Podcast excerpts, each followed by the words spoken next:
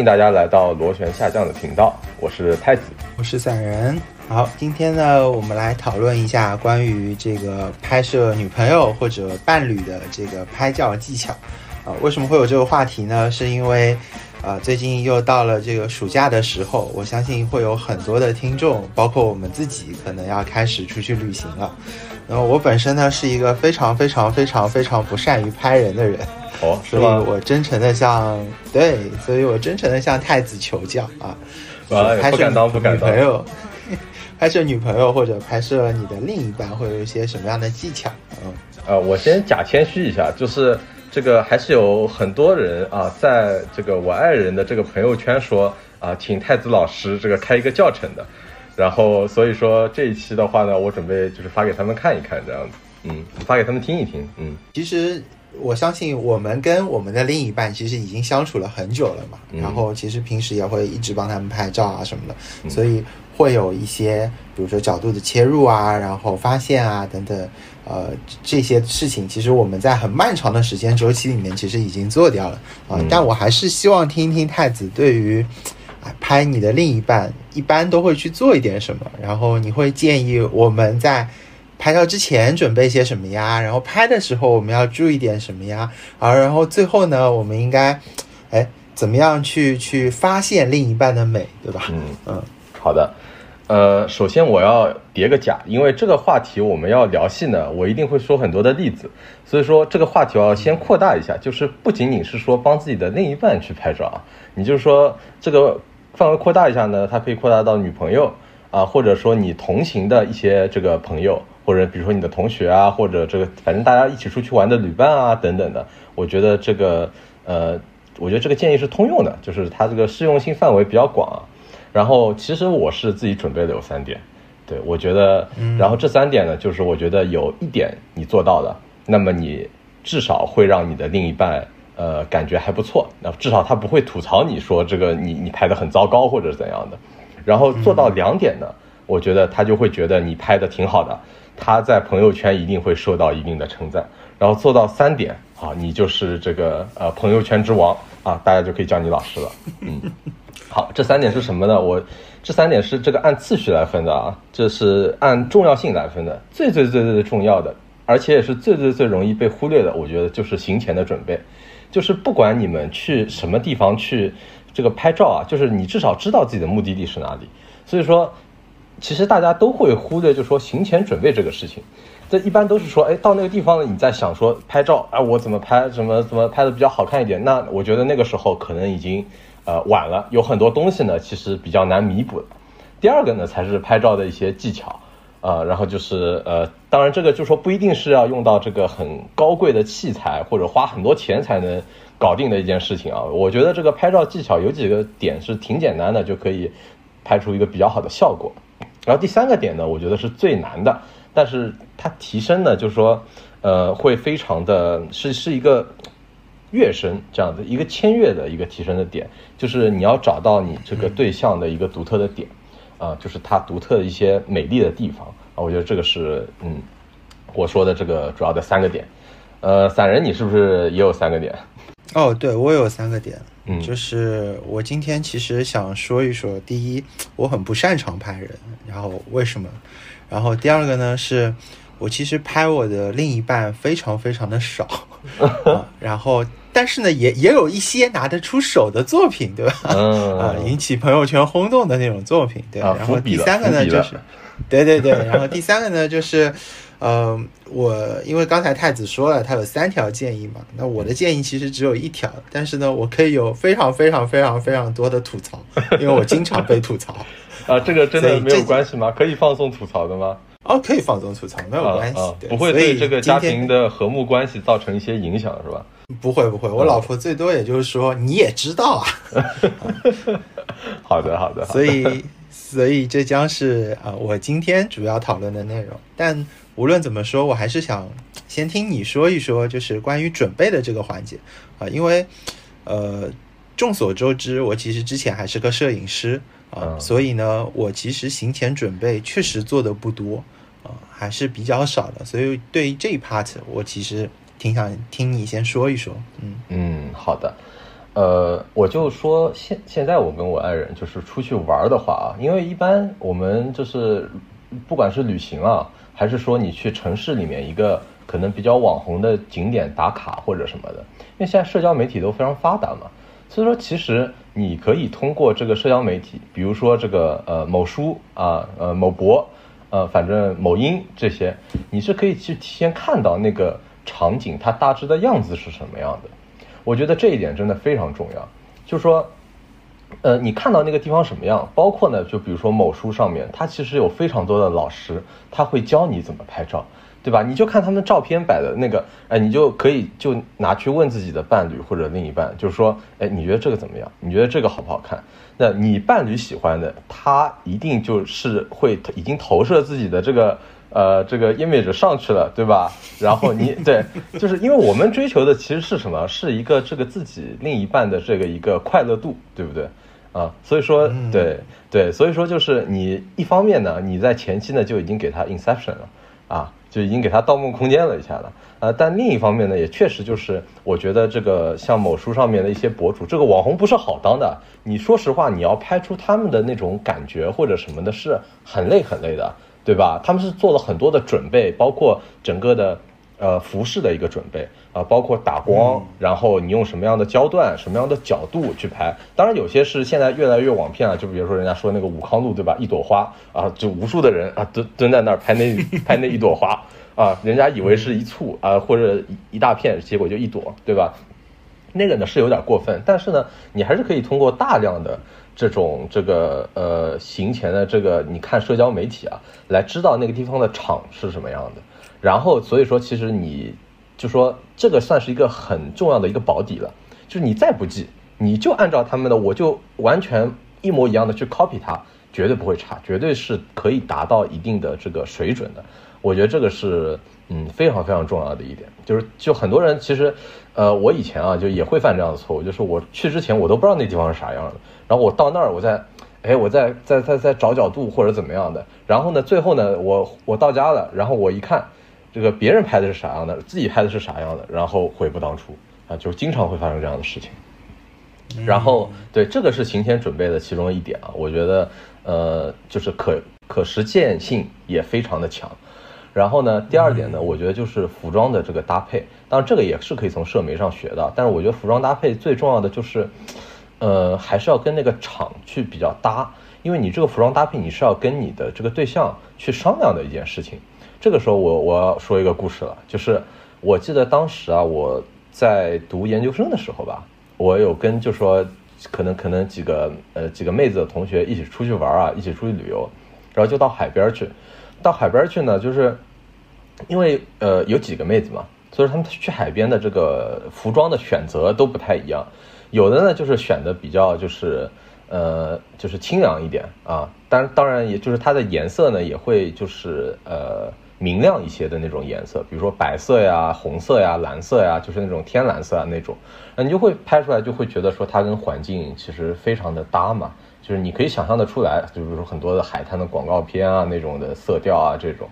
然后拍出来感那个效果什么的就挺好的，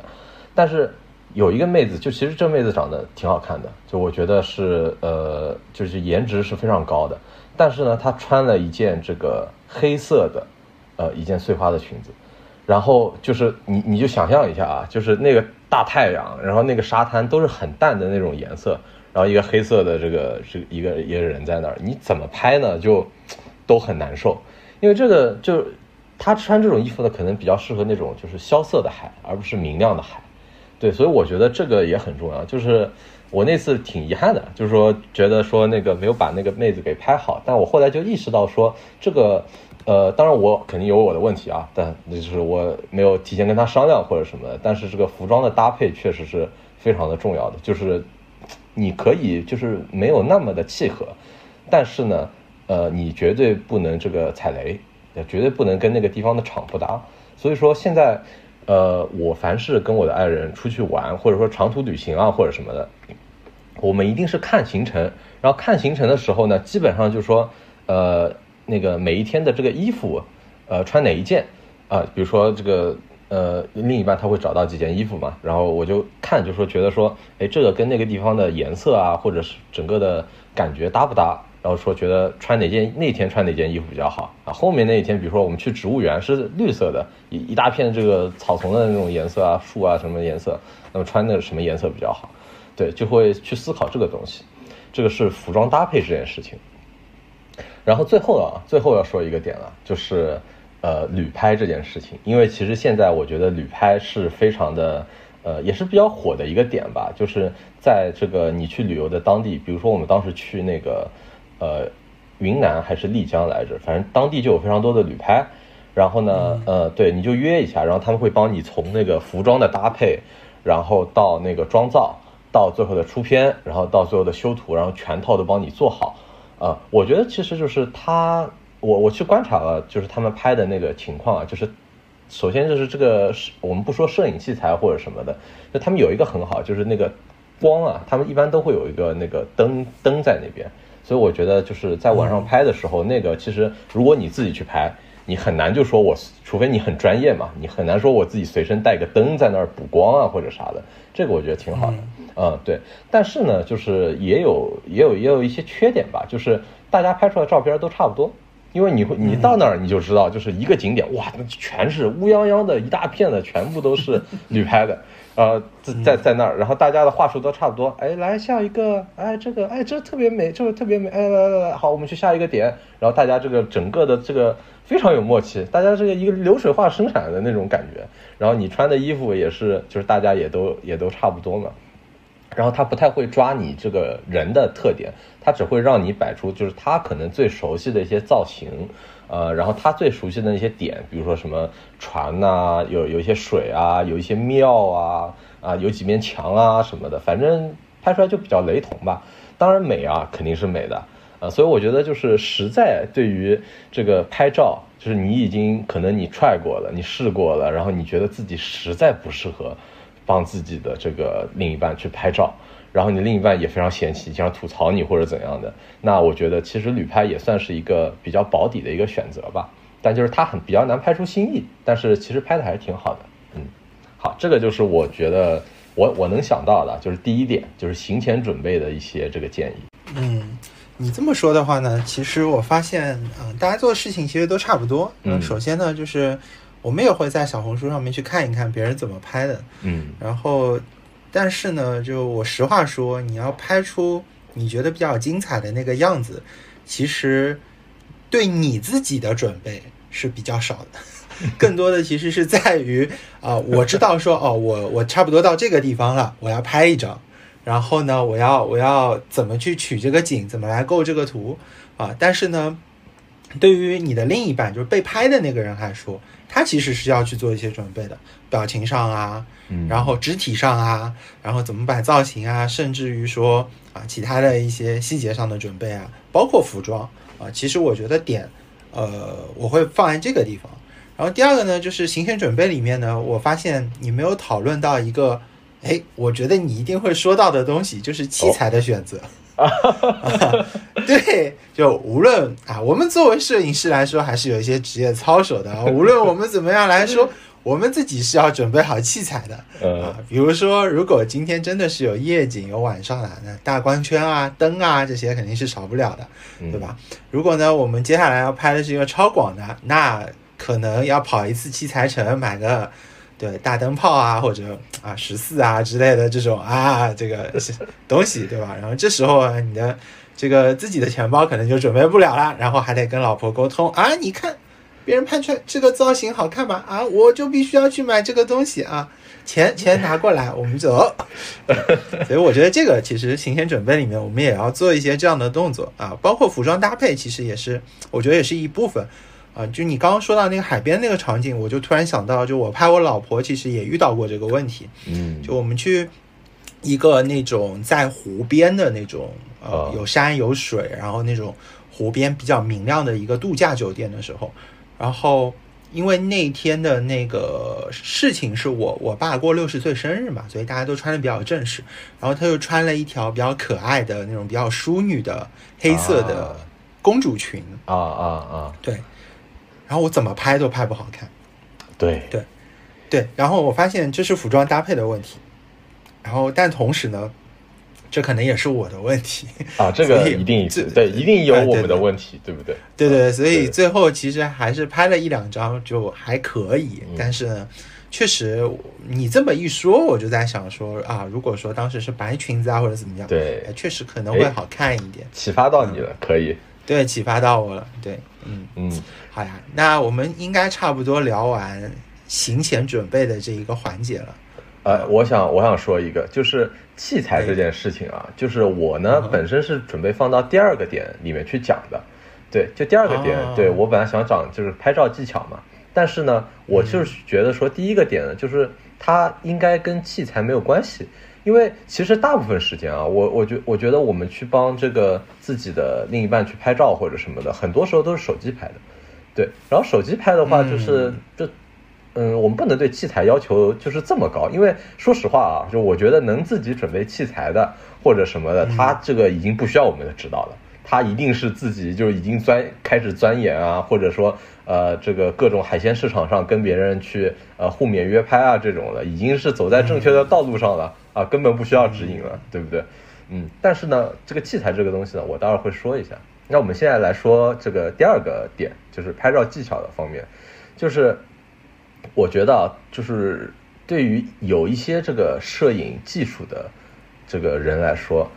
其实要非常注意一点，就是妹子关注的点跟你关注的点是完全不一样的。我觉得这点非常非常的重要，就是因为我知道，就是拍照拍多的人，他会他就会看镜头啊，就会看说，哎，我这个比如说有没有故事性啊，我这个背景的虚化，或者说我背景是不是呃这个景深再深一点。然后我要不要有个前景啊，来衬托一些氛围感？呃，我这个暗角，然后我到时候这个是是顺光还是逆光？呃，我不要有阴阳脸或者怎样的，反正就关注的东西很多。呃，然后最后你逐渐迷失，然后丧失了这个帮另一半拍照的最重要的点，就是你要把另一半拍的很瘦、很白、很高，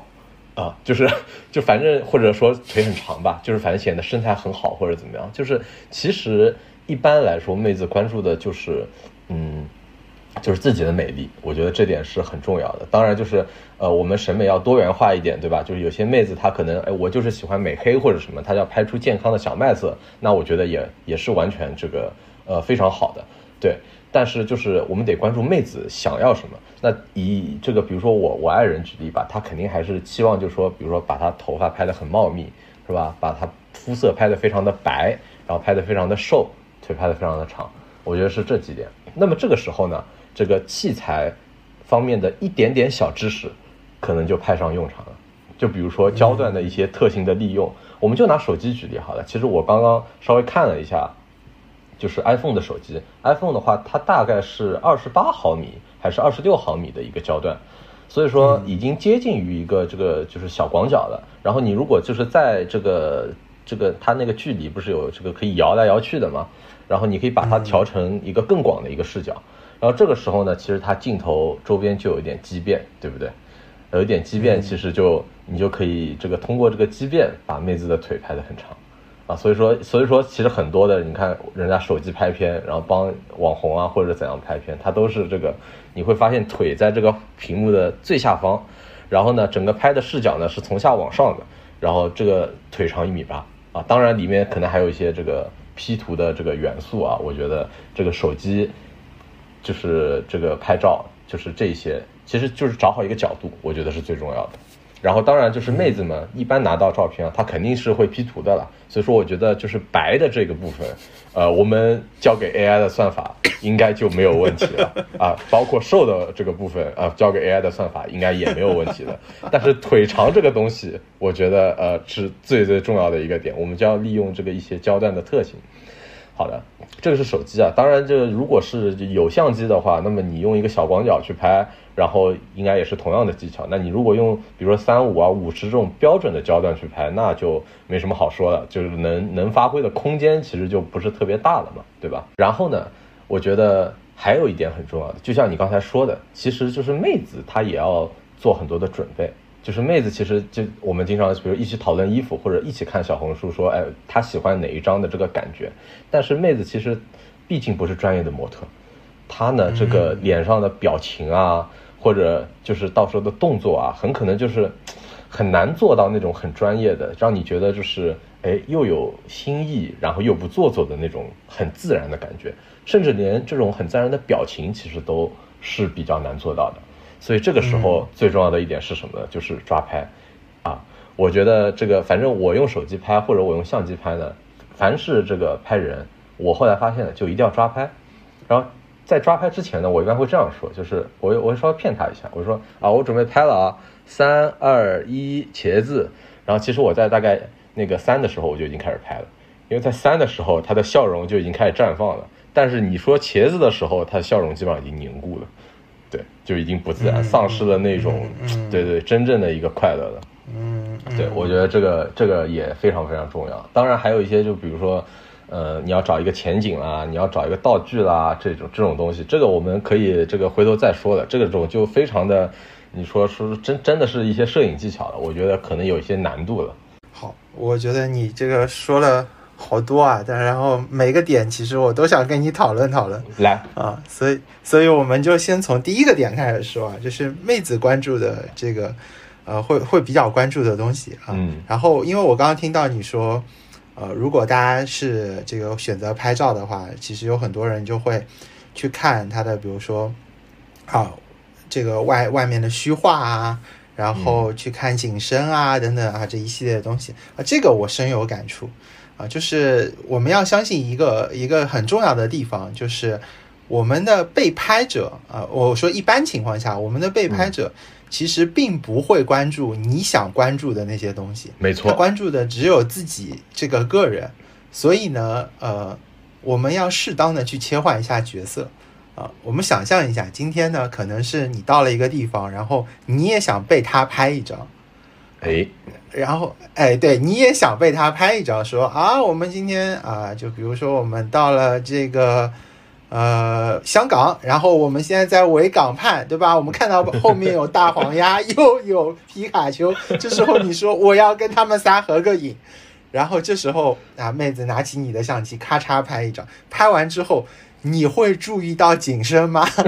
你会想到说，哎呀，这个虚化漂亮，这大黄鸭，这眼睛很写实，尾巴看不到，简直堪称完美。不会啊，你不会考虑这个东西。对你考虑的只有啊，他把你拍下来了啊，这个曝光没有什么问题啊，没有惨白或者。呃，黢黑对吧？然后最后就是，哎呀，拍的不错啊。然后你看，哇，自己秃头、大肚子，然后胖的要死。然后我就说，你怎么把我拍成这样？对，事实上，每个人其实关注的被拍者，他只会关注这个东西，因为其他东西的选择权都在你自己手里。嗯。你知道你今天带的这个器材就是这个尿性，你是没有可能去拍出大景深。你说你带了一个十八到五十五的标准镜，你追求大光圈也不可能，对吧？然后同时是你在选择光圈，然后你在选择这些焦段等等这些东西啊，所以这是你自己选择的啊，所以我会建议说，大家在拍之前就把这些东西固定好。啊，你想要的那些东西，你就去要吧。然后你完成了之后，当你准备拍的时候，你就别去考虑那些东西了，你更多是考虑怎么把它拍好看。啊，我觉得这个是的啊。然后我觉得这一点上面呢，就将心比心一点啊。如果说你已经达到一定更高的境界了啊，这里就是自夸一点说啊，就比如说像我啊，对，比如说像我这种啊，已经是这个所有镜头都有无欲无求的这种状态。的话啊，那呢你就专心拍照就好了啊，因为你已经没有办法再去关注那些东西了，就没有意义啊。我曾经有过一段时间呢，就是属于出去旅行，哎呀，拿了这个镜头一拍就想，哎呀，后悔啊，我就应该从家里面 把我那个啥啥啥镜头拿过来啊。这个时候这个暗角就会比较好看，然后陷入到苦苦的自责当中，然后下一次就把它带上，发现一张都没有拍啊。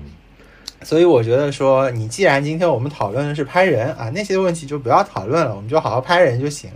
啊。我觉得这是这是第一个点，嗯嗯，哎，那其实我特别好奇，就是你手机拍的话，有没有什么哎你觉得可以介绍的独门小秘诀？对对对，然后说到那个手机拍的话呢，是这样，就是我其实是用过非常多拍照手机的。就是华为的 P 系列，基本上每一代我都有过啊，除了最新的那一代，就我感觉已经失去 P 的那个特性了。对，然后 OPPO 的新的手机我也用过，然后 vivo 的手机我也用过，基本上很多那种拍所谓拍照手机我都用过，然后包括 iPhone 当然就是更常见了。嗯，我觉得对于手机拍照来说，呃，我某书上面其实有非常多的那种构图技巧嘛，就说你腿要放到哪根线，然后你怎么样拍对会好看。但是对于手机拍摄来说，有两件事情我觉得是最最最最重要的。第一件事情是构图或者取景，因为手机没有那么多景深和焦段的切换给你去做利用，大部分其实都是靠后期去裁剪的。所以你在前期的时候，你就要更好的去做构图。这个构图的话，一方面要用到这个呃它的焦段上面的一些特性，就像你刚才说的，它可能作为一个二六二八的这样的一个视角，它可能会有一点点的畸变。那这种畸变可以把腿拉长一点啊，好看一点。但同时，其实我们在利用它的特性的同时，呃，我会觉得说，我们要尽可能的稍微远一点点。嗯，让这个构图留出一点点的空间，就是二次构图留出一点点的空间啊。因为现在的对，因为现在的手机其实像素也够了啊。其实你做一点二次构图也不会影响你那个照片的清晰度，而且大部分时候我们发都是去发朋友圈啊什么的，所以就是呃，怎么说呢？它它也会被压缩。嗯，你说到朋友圈啊，呃，我要讲这个拍照技巧的最后一点。但我觉得可能是最重要的一点，就是其实我们大部分时间拍照片，最后妹子一定是会发朋友圈的，就是有一个非常单纯简单的目的，你甚至知道她一定是发朋友圈，所以说我们要利用好朋友圈发照的这个特性。就是朋友圈我们都知道嘛，一般你可以这个发九张照片，对吧？人家俗称九宫格。但是呢，你其实大家都会发现的，如果你在这个别人比如说旅行的时候，你看到别人发的朋友圈啊，九宫格全是他自己。你会非常的难受，划掉，你一张可能一张都不想看，所以说就是其实你在朋友圈就九张照片或者几张照片，六张啊四张啊的选择当中，你是要有一些空镜在那边的，去凸显这个氛围感。就像你比如说一个一个电影啊或者电视剧啊，它也会拍一些空镜，对吧？展现那个那个这个时代啊一些这个嗯场景这些。就比如说我们之前去去去去日本玩。啊，我们比如说去那个呃千山鸟居或者什么的，那你不可能说我我就是妹子在那儿千山鸟居，我我就摆啊，来你向向上看，向左看啊，对着光啊，在阴影里好往前走，往后走啊，六张九张照片，然后全部打到朋友圈，那不行的，你一定是会拍几张空镜的，比如说你能拍到几张鸟啊，或者说你能就是就是拍张拍到几张就是光影特别独特的拍的那个那个门，或者就是这些，就是我觉得这个氛围感。在朋友圈里也是很重要的，就是他看完你九张照片，像像是看了一部电影这种感觉，我觉得那个是最好的。所以说这个其实就是人出现的比例啊，不宜过高。当然你你比如说你要修九张图，你也很累，对不对？其实你不如精修，我就选四张图，啊或者我就选六张图，我精修一下。反正这个比例呢，我觉得不能超过百分之六十。当然，这个是我自己啊一个感觉，因为我我其实也特别喜欢拍空镜这样子，就是但是空镜确实很重要。所以说，在一个地方，尤其是旅游的时候，你去旅游，你一定是要拍一些呃没有人的这种景别，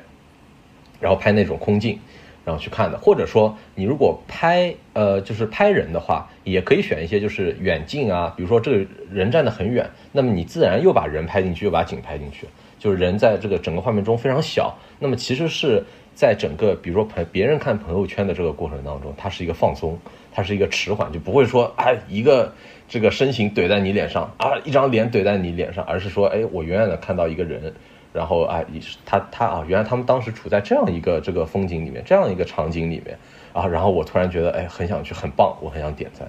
对我觉得这个真的是呃这个是我拍照技巧我觉得最重要的，然后是最后一点这样。嗯嗯，这个我觉得我很认同，呃，就是我经常会觉得说，朋友圈里面你发这个照片，有有几个特点，要不呢就是你的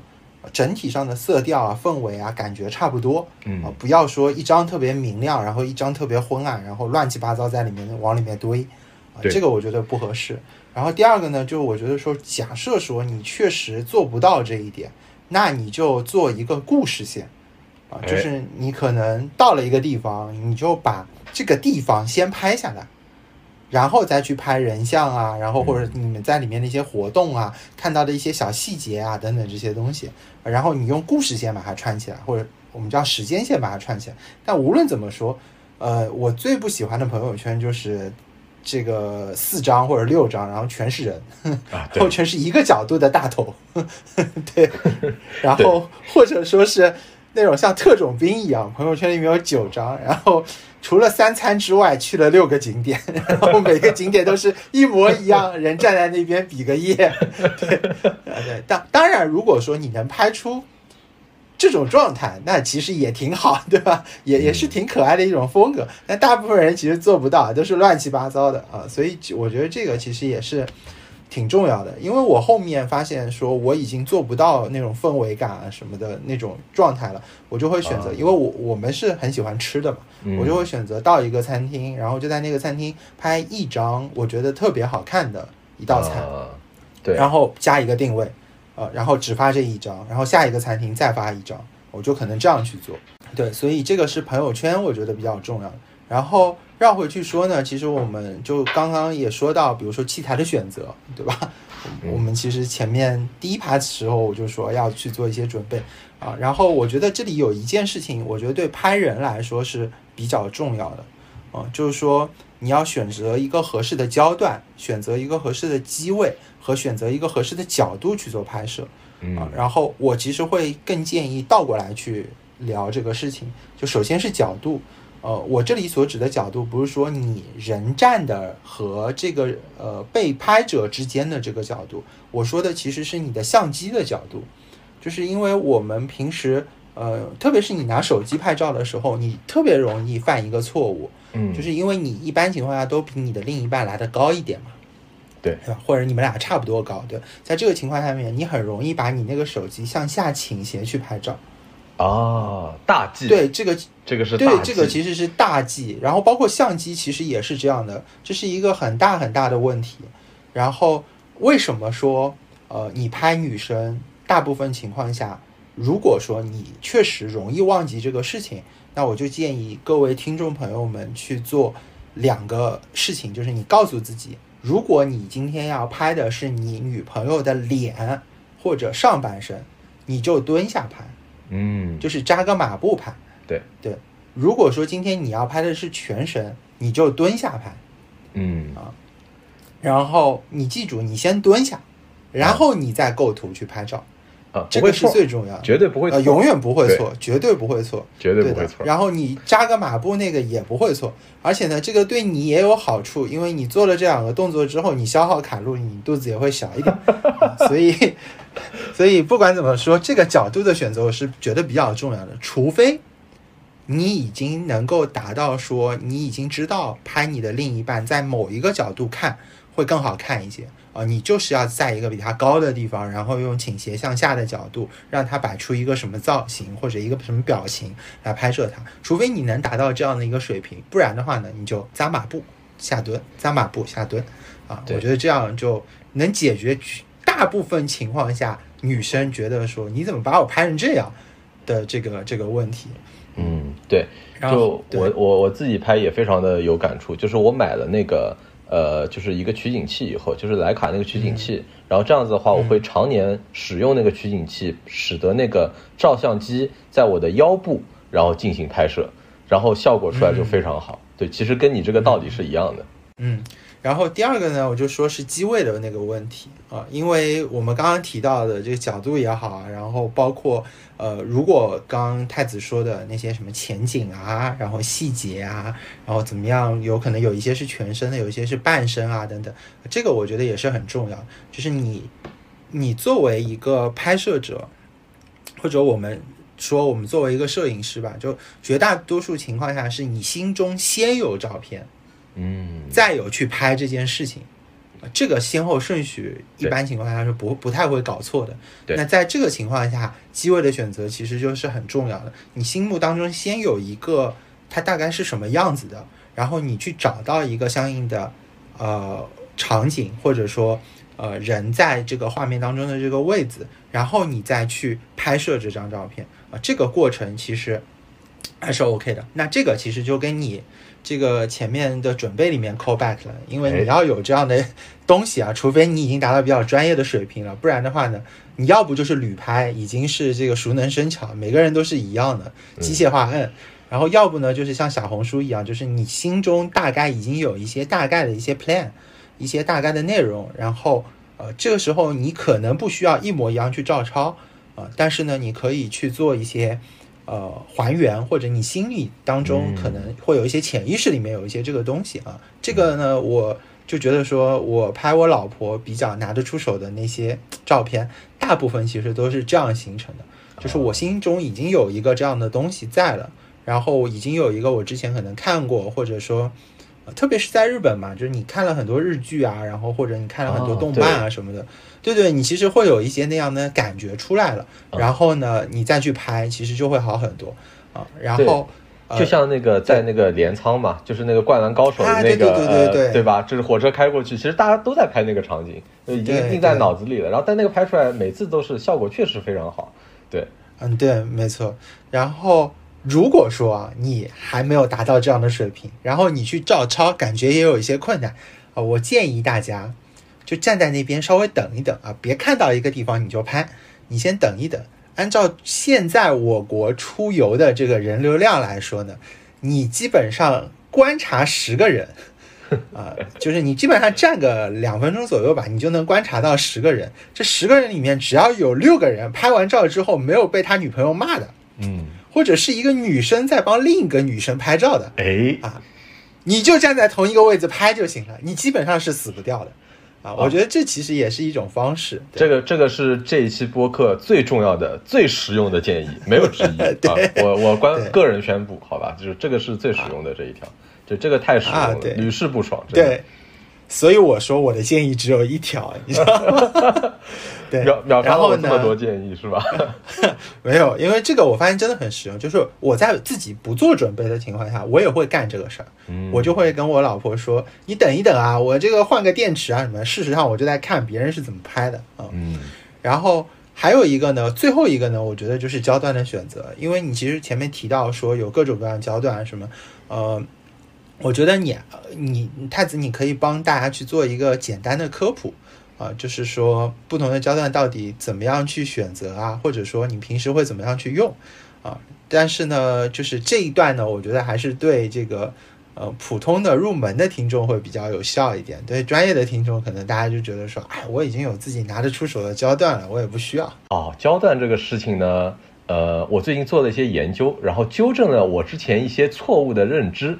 但是呢，我觉得现在讲呢，其实也不太合适。我觉得等你买了 Q 三之后呢，我们再来聊这个事情，因为这个事情确实对我这个对 Q 三的这个认识呢发生了一些转变，然后甚至我现在都变得呃有点想买了，好吧？这个我们卖一个小小的关子，我们以后留一期这个专门去聊焦，就是焦段这个事情啊。然后我接下来想说的呢是什么？就是我觉得前面我们讲的建议啊，其实都是比较通用的。就是你不管你的你是跟你的这个对象，还是爱人，还是伴侣，还是说去任何地方，我觉得基本上都可以用到一些建议。但第三条建议呢就很难了，就是它只限于你和你另一半的这个呃默契度和熟悉度。我觉得就是在拍照这件事情上面的，因为每个人都是有独特的美的。然后就我们实际点来讲，就是每个人其实他脸不是左半脸和右半脸，他们都有更好看的那一半，对吧？当然是就就研究说这个这个两边脸越对称，这个人其实越好看，就是有这种研究啊或者什么的，对，所以说就是比如说你知不知道你另一半最好看的脸是哪一边，然后你知不知道说他哪个角度拍过去最好看，然后甚至于比如说到最后，比如说你们俩非常熟悉的，你们可能已经呃结婚了这个五六年啊或者七八年、十年啊这种的，然后在这么一长段的时间里面。发生哪些变化？比如说，你之前拍他的照片，比年轻的时候拍的是什么样的，后来拍的是什么样的？就这种，其实你对这个人气质的一个把控，包括他不断的他成长，然后他一些新的点冒出来，就这种细微东西的捕捉，我觉得是呃非常独特的一些点。然后这个是非常美的。然后就说要怎么说呢？我们说俗一点，就是要拿捏那个气质。所以说这个东西就只能说是两个人拍照之间的一个默契度，然后达到一定的时间，经过一定时间的磨合和练习，包括你可能自己技巧或者审美上不断的提高，然后才能达到一个点。但只要找到这个点的话，我觉得真的就拍出来是，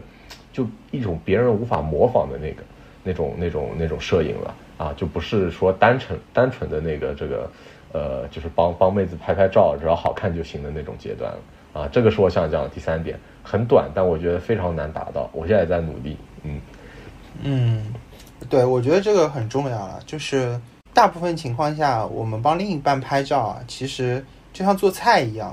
它是要带着爱意的。啊，对，如果你对，如果你达不到这个状态的话，其实你拍出来的这个照片，其实确实会感觉稍微差一点，什么？嗯，这个我觉得那种工业化的感觉，就是嗯，对对对对，我觉得这个这个确实是的，而且呢，就是嗯，为什么我们有些时候啊，就像我，比如说最近我在筹备自己婚礼啊什么的，嗯，对我其实对于我的呃这个帮我们拍照的人，其实我也有一些挑剔。啊，就是因为我觉得有一些人他拍出来的其实就达不到我想要的那个水平啊，就有一种感觉，就是嗯，可能我自己拍比他拍的好多了，就会有这样这样的感受。对，但事实上不是因为我比他拍的好多了，而是因为就是我更了解这个人，对，而且对我会更知道怎么样去拍他会更舒服一点啊。而且我老婆呢，其实嗯，会有一些跟嗯。可能跟你的另一半就不太一样的地方，嗯，就首先她是一个不那么擅长被拍的人，就是他的表情啊、肢体啊什么，其实都会因为被拍照站在那个呃，就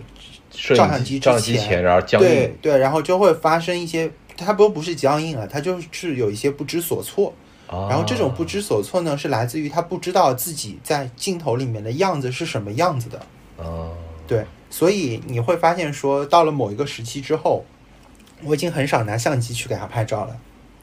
因为我发现了一个比较这个偷懒的方法。哦，我就把手机开出自拍，然后我就就构构完图，然后你自己看你在里面就是这个样子的。我现在往后退退退退到我感觉差不多，我摁。哦，我已经开始这样拍了。对，因为他不知道自己是什么样子的嘛，然后他就会觉得不舒服。然后一不舒服之后，整个人的状态就会变得很差，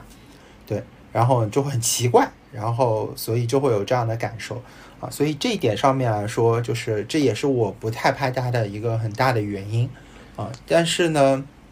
你刚刚说的这个其实也让我产生了一些反思啊，就是不是我应该再多拍一点，拍多到就是让它突破到这个东西啊，我们就不用管它好不好看，我就是不停的拍。然后一直拍到，就是它可能，哎，哎，发现说，哎，可以了啊，那可能就解决这个问题了。对对，也许就是你们多拍几次，然后就是，呃，就也有可能只有只有那么几次，就是说他看到说，哎，确实是能拍出来我满意的这个效果了，然后他可能就就就感觉这是一种拍照上面的一个信任感。我也不知道怎么说，对，但反正是这种这这种东西。但是让我觉得，其实你已经找到的就是。呃，比较适合去拍他的这个方式了，就是你刚才说那个自拍的方法，我觉得，呃，就其实也表示就是呃，已经磨合的不错了。其实，呃，我觉得这也有很好。对，我觉得每一个人其实都有自己的方法，而且就是因为他的这个特性嘛，就造成了，其实对我来说是比较痛苦的。他有些时候说我为什么就不不再拍他，是因为我本来就不是一个很擅长拍人的人啊，就是。我我我不知道你你会不会有这个感受啊？就是我其实，在我的那个取景器里面，看到对面那个人的脸，我是会很尴尬的啊。然后，哎，对的，很奇怪啊。然后我看了，我看到这个东西之后，我其实就会忘记构图啊什么的那些技巧啊什么这些东西，就是我可能就忘了，然后我就变成一个比较机械的一个动作。所以，嗯。我之前拍婚礼的时候，或者说那些纪实摄影的时候，你会发现说，只要这张照片是正正式式拍的，嗯，我拍的都很不好看，或者说我自己觉得就没什么特点。但只要这张照片是抓的，就是他们在忙他们的，就比如说他们在做仪式的一些事情啊什么的，只要这张照片是抓的，我觉得抓的都还不错。啊，所以这个其实是一个问题，是我自己的一个问题。那换过来说，就是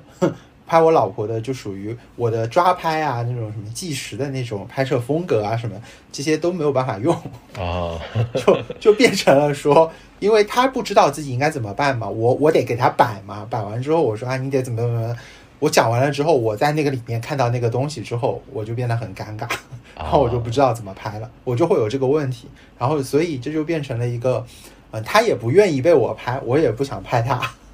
这个恶性循环啊，所以到最后就用了一个方式嘛，就是那个，就是自拍嘛，就反正我就是一个工具人啊，我就是一个自拍杆。对，那这样的话我也会舒服一些，他也会舒服一些。但我觉得啊，这个问题迟早也需要解决啊。你这个给了我一个很好的、很好的这个这个感受，就是哎，我干脆就多拍一拍，对吧？拍无数多，总有好的。嗯，哎，这一期有帮助，真的太好了。好，那我接下来我要吐槽的，我要开始吐槽了，就是拍照这件好的。这件事情，就是说他，我觉得啊。是有一定程度上影响了一些这个出去玩的一些体验的，嗯，这个是我最想吐槽的点，因为其实到到后来，就比如说你们磨合的非常好了或者怎样的，然后你会发现呢，就是旅游好像变成了一个发朋友圈导向的旅游，而不是一个我去享受美景的一个旅游，就有时候 sometimes 它会变成这个样子。呃，我觉得这个是要警惕。我觉得拍照本身就是你要捕捉美好瞬间嘛。哎，我我是给哪个哪个牌子打广告的，对。然后，但是就是嗯，还是要注意到，就是说真的的一个呃，就是你真正旅行当中的一个体验感会比较重要。我觉得我非常怕我的另一半，就比如说他拍照的时候，他笑得很灿烂，然后一下子我我我我不拍了，镜头挪开，然后就就啊，好累啊，这样子。对，那就是那一个瞬间，可能是我不想看到的一个瞬间。嗯，啊，我这个我很赞同啊，就是后面我们其实因为酒店还留了一期嘛，对，而且我还想聊一聊其他旅行上面的一些环节，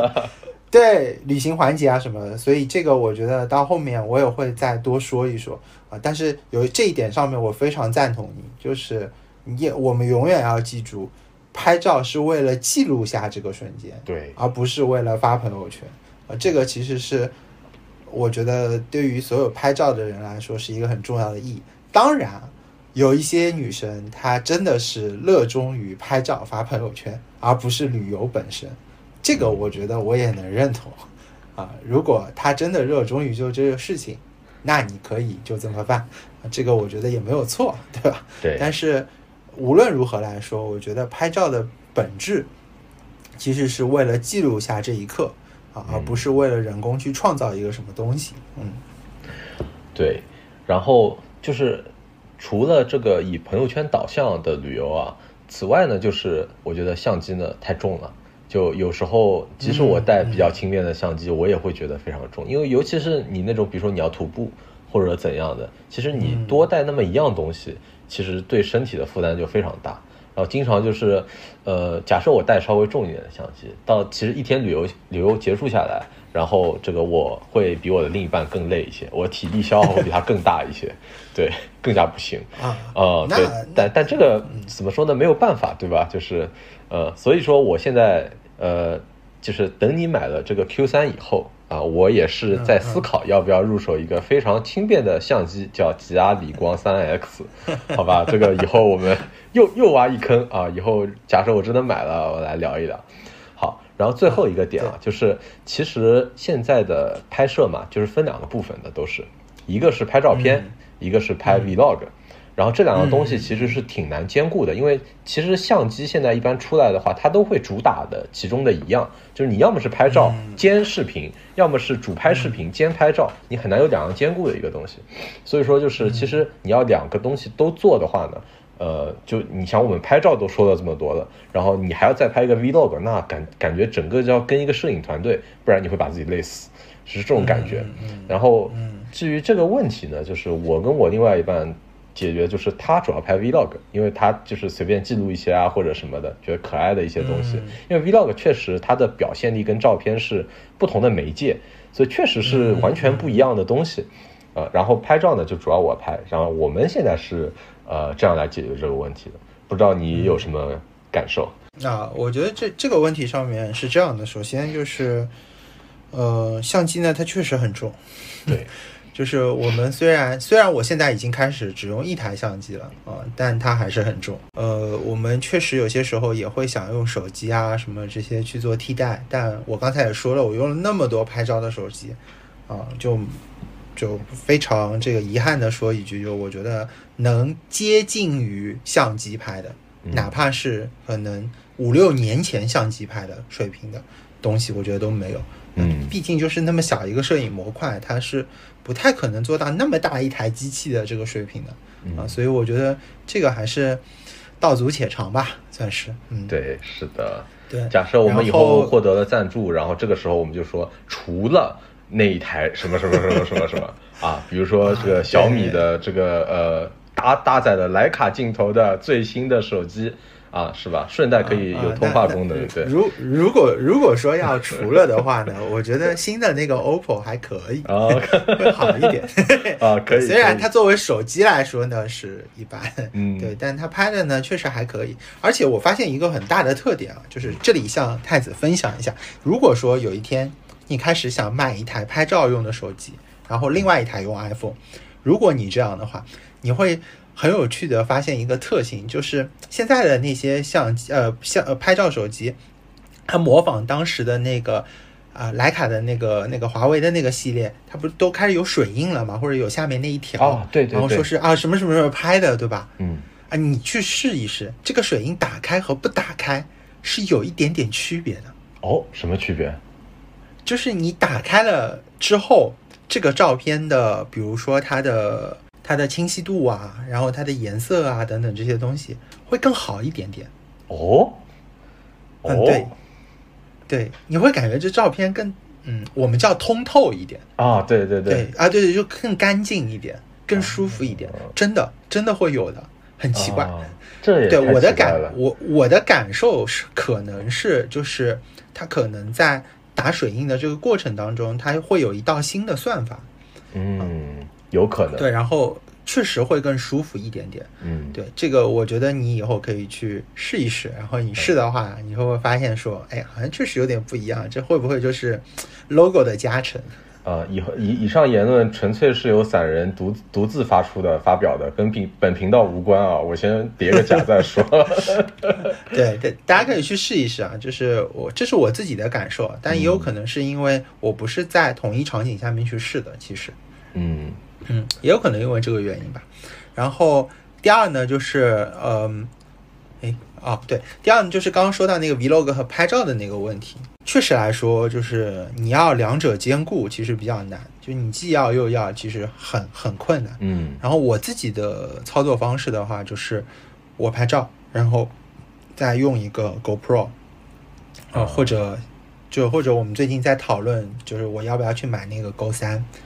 啊、嗯，就是比较小型化、磁吸的那种，对，我可以携带对身上任意一个地方，对，然后这样去记录，同时记录两个东西，它甚至还能记录到我在拍照这件事情啊，我觉得这个。整体的这个感受上面，我觉得还是比较好的。就是对我而言，运动相机它其实没有运动的那个功能啊，就是我滑雪啦，然后什么潜水啊什么，那个机会真的太少了。然后骑行呢，我又感觉嗯